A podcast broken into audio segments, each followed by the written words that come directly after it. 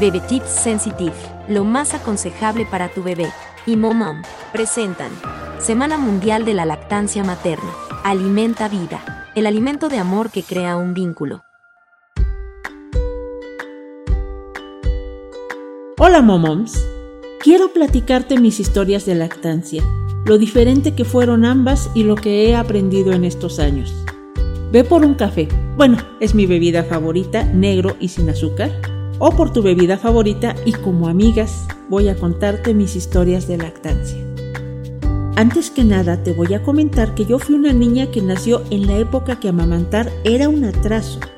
Desde el primer momento me dieron fórmula para que la mamá no se cansara, disuelta en té de hierbabuena.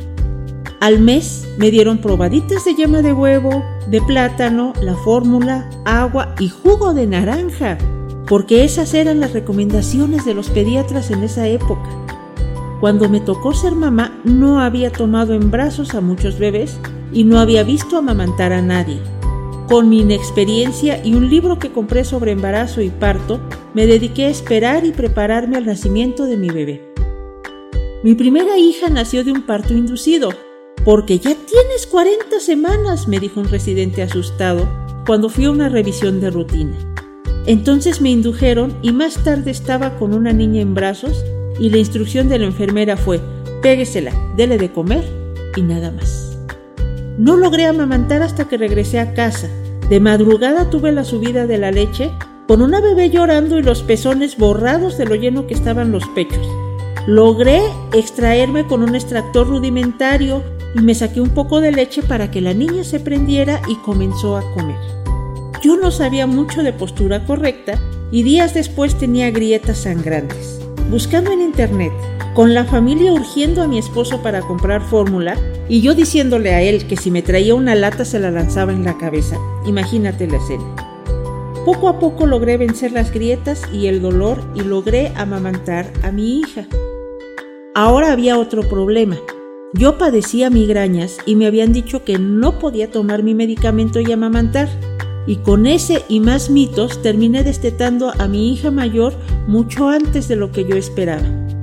Al inicio pensaba que con el tiempo que amamanté fue suficiente, pero después conforme me informé más en foros de internet sobre lactancia y parto respetado, supe que había más recursos para mantener mi lactancia. Realmente me causó mucho conflicto darme cuenta de esto y saber que había más caminos y comencé a leer y a buscar información. Cuando llegó mi segunda hija yo tenía mucha más información. Ya tenía un blog donde escribía de maternidad y mi experiencia propia, además de lo que leí de diversas mujeres en mi mismo foro o en redes sociales. Sentía que estaba preparada y que la lactancia sería sencilla.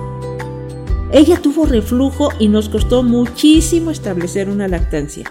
Una vez llegué a comentar que si ella hubiera nacido primero yo hubiera tirado la toalla. Reflujo, grietas, varias obstrucciones, pero logramos mantener la lactancia y la amamanté hasta que cumplió cuatro años. Dos historias diferentes y mucho aprendizaje. El vivir todo esto me hace darme cuenta de la importancia de las redes de apoyo, de los grupos de mujeres y de la información y normalización de la lactancia materna para que otras mujeres puedan tener lactancias exitosas. Cada historia de lactancia es diferente Depende de la información y el apoyo con el que contemos. No podemos validar o desacreditar experiencias ajenas porque cada experiencia es única. Si lograste una lactancia exitosa, te felicito. Si te costó mucho, te abrazo porque es un gran esfuerzo. Si por la razón que sea decidiste dejar de amamantar, te doy un fuerte abrazo. En ocasiones las condiciones o el apoyo son pocos y por mucho que lo intentemos no se logra, pero te aclaro, esto no dice nada sobre la calidad de tu ser madre. Un abrazo a todas, que a veces en condiciones adversas logramos todo por nuestras hijas e hijos y hacemos lo mejor que podemos con lo que tenemos a mano. Soy Leti Jiménez dándote herramientas para tu vida como mamá. Puedes encontrarme en criandocreando.com y en mis redes sociales como arroba criandocreando. Nos escuchamos en la siguiente edición. Bebe Tips Sensitive, lo más aconsejable para tu bebé. y Momom presentaron Semana Mundial de la Lactancia Materna. Alimenta vida, el alimento de amor que crea un vínculo.